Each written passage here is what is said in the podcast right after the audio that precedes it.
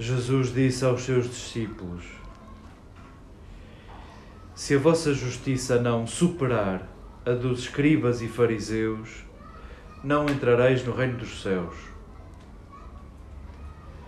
Ouvistes o que foi dito aos antigos: Não matarás. Quem matar será submetido a julgamento. Eu, porém, digo-vos: Todo aquele que se irar contra o seu irmão será submetido a julgamento. Quem chamar imbecil a seu irmão será submetido ao sinédrio, e quem chamar louco será submetido à hiena do fogo. Portanto, se fores apresentar a tua oferta sobre o altar e ali te recordares que o teu irmão tem alguma coisa contra ti, Deixa lá a tua oferta diante do altar. Vai primeiro reconciliar-te com o teu irmão e vem depois apresentar a tua oferta. Reconcilia-te com o teu adversário enquanto vais com ele a caminho. Não seja caso que te entregue ao juiz, o juiz ao guarda e sejas metido na prisão. É verdade te digo, não sairás de lá enquanto não pagares o último cêntimo.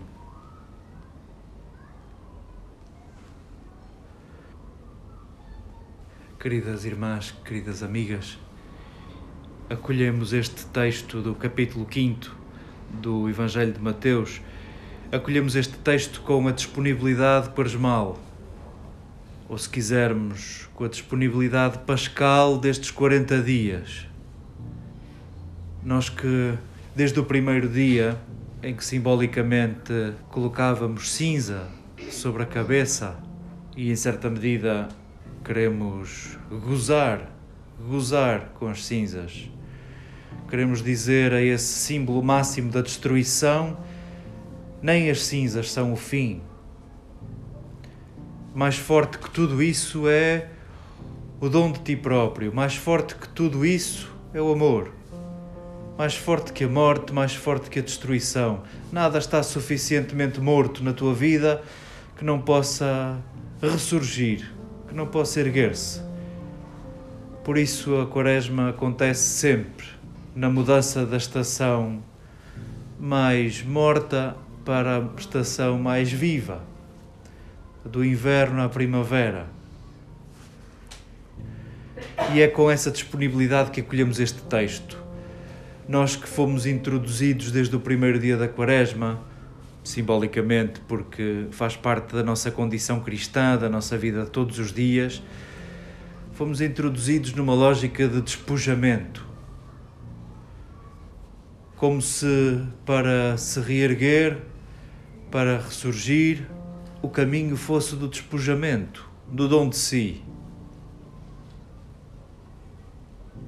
E sim, é pedido aos, às discípulas e aos discípulos de Jesus, é pedido um plus, é pedido um ainda mais.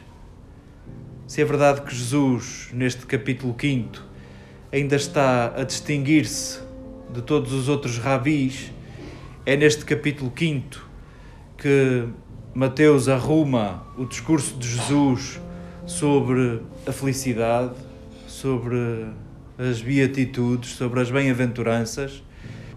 É verdade que, ao mesmo tempo que Jesus se distingue dos outros rabis, ao mesmo tempo vai também distinguindo os seus discípulos.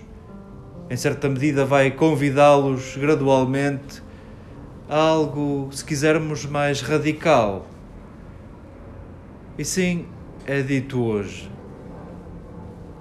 Quero que vós queridas discípulas e queridos discípulos, supereis a justiça dos escribas e dos fariseus.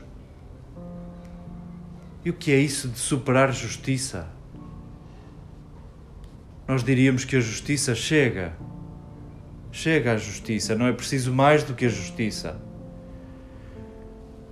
Porém, a justiça é de facto uma convenção e uma aproximação dar a quem o que é devido e repor o que foi tirado, o que foi roubado, o que se perdeu, será sempre um exercício de aproximação.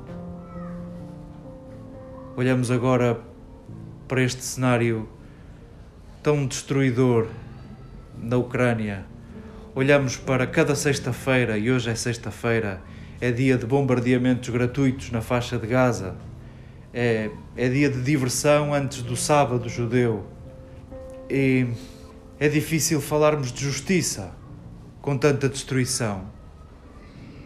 Será sempre outra coisa para as centenas e para as milhares de mães e de pais que perdem os seus filhos, o que é repor a justiça?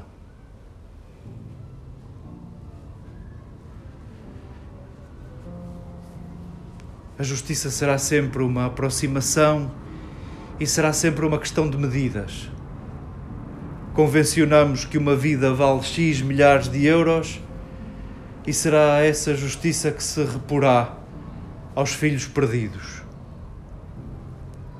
Jesus pede que libertemos a nossa justiça de medidas e isso é muito tramado, é muito difícil, é muito exigente. E não se preocupem, há de ser a tarefa da nossa vida inteira. Libertar a justiça da vingança. Libertar a justiça do capricho, da simples sede de que a vida te corra mal a ti porque fizeste que corresse mal a mim. Libertar a justiça dos meus sentimentos. E assim queremos aceitar esta palavra tão crua e de difícil digestão que nos é servida. Queremos superar a justiça dos escribas e dos fariseus. Os escribas e os fariseus praticavam a justiça no campeonato do cumprimento e do merecimento agradando a Deus, Deus não teria outra coisa senão retribuir-lhes com muita abundância, retribuir com muita bondade. Nós queremos libertar da justiça o próprio Deus, aquele Deus que nós domesticamos. Queremos libertar a justiça das medidas, libertar. E queremos inscrever esse exercício neste exercício quaresmal de despojamento porventura obcecados com a tarefa da reconciliação, como nos era servido logo no parágrafo a seguir. Detenhamo-nos no pormenor que Mateus nos serve, porventura são palavras de Jesus, tal qual. Bem que podia ter dito: se chegares ao templo e te lembrares que tens alguma coisa contra alguém, vai-te reconciliar e isso seria fácil porque a nossa memória guarda as coisas que nos ferem. Se te lembrares que alguém te fez alguma coisa de mal, vai lá tu dispensar o teu perdão. É bem mais exigente a palavra de Jesus. Se te lembrares que alguém tem alguma coisa contra ti, não és tu contra alguém, não és tu que ficaste magoado. Se te lembrares que tu magoaste alguém, se os teus sentidos estiverem suficientemente treinados e a tua memória para perceberes que passaste como um rolo compressor sobre a vida de alguém sem te dares conta, esquece, não estou disponível para ti nesta hora. A verdadeira oração, o verdadeiro sacrifício será outro. Vai primeiro reconciliar-te e podes vir depois.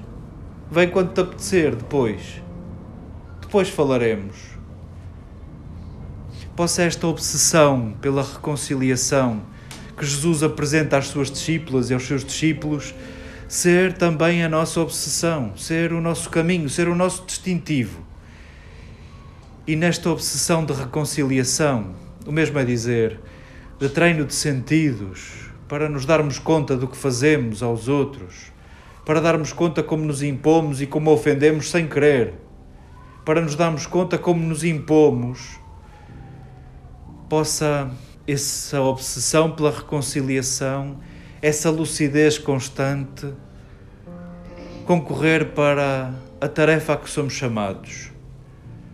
Libertar a justiça de medidas, superar a justiça dos escribas e dos fariseus.